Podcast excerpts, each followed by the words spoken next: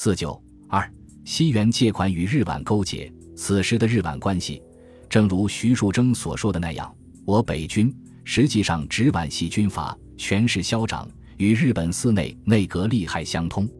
而林权柱也认为，断内阁的危机，就帝国的立场来说，也是非常严重的危机。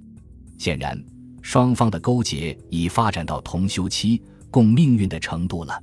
日本寺内内阁一方面通过西元借款，逐步将段祺瑞皖系军阀变为他侵华的驯服工具；另一方面，具体贯彻推行所谓中日经济合作，通过各种名目的借款，在华攫取大量的政治特权和经济利益。一九一八年五月二十二日，寺内亲笔拟定题为。借款问题及其他的文件，其中列记了对华交涉的各项经济案件以及解决山东问题的重点。这份文件是在西园圭三和陆宗舆于一九一八年四月十三日在北京所交换的备忘录的基础上，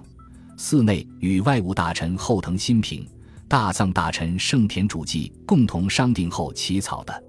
据西园记载，当陆宗舆签署备忘录时。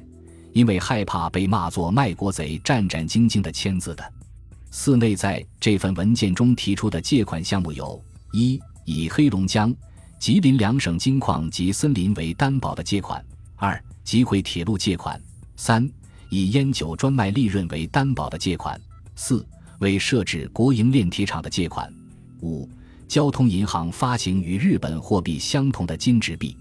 六。退还庚子赔款，发展棉花栽培、繁殖绵羊、地质调查三项事业。七、延长山东有关铁路路线及解决山东问题的方案等。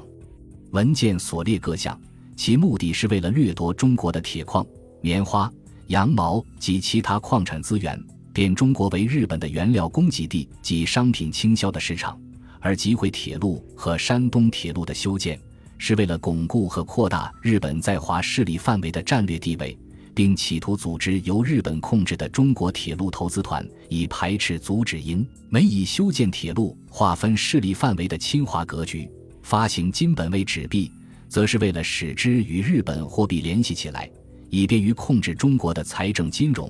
而最突出的是，企图将德国在山东的特权利益据为己有。这些都反映了日本要以大量资本输出的形式，加强它在华经济上、政治上的优势和垄断地位，为战后与欧美各国在华进行激烈竞争做准备。一九一八年五月二十九日，西园携带着寺内的指示，第六次来到北京，与交通总长兼署财政总长曹汝霖会谈。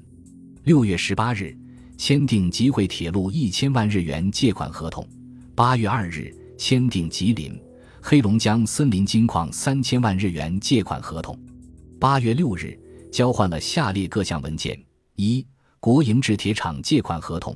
制铁及铁矿砂供给合同及其附属文件；二、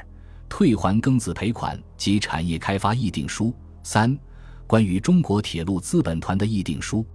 上列几个文件，据作为曹汝霖西园协定，已成备忘录互换。严明寺征得日本政府同意后，另行递定正式合同。同时，双方还就整理税制和改革币制等问题具体交换了意见。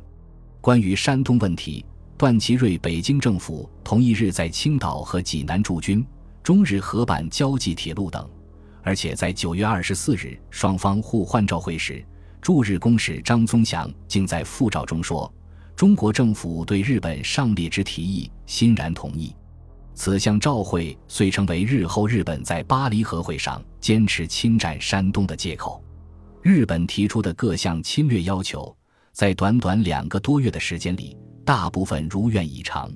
西元为此非常得意。他在日后回忆时说：“导烟以来，以七十天的时间，为日中经济合作结成纽带，为东亚永久和平打下基础。”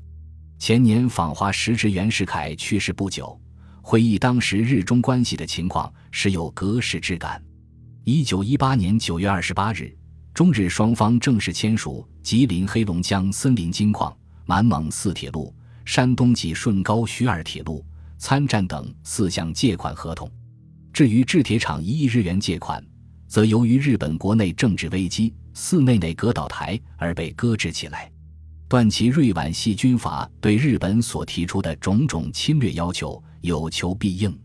只要日本给钱、给军火武器，支持他们扩张地盘，什么国家主权、民族利益都可以拍卖。段祺瑞的卖国行为已远远超过其前辈袁世凯。寺内正义下台时，曾自夸其侵略中国的功绩，说：“本人在任期间，借与中国之款三倍于从前之数。”实际扶植日本在中国之权利，何止十倍于二十一条？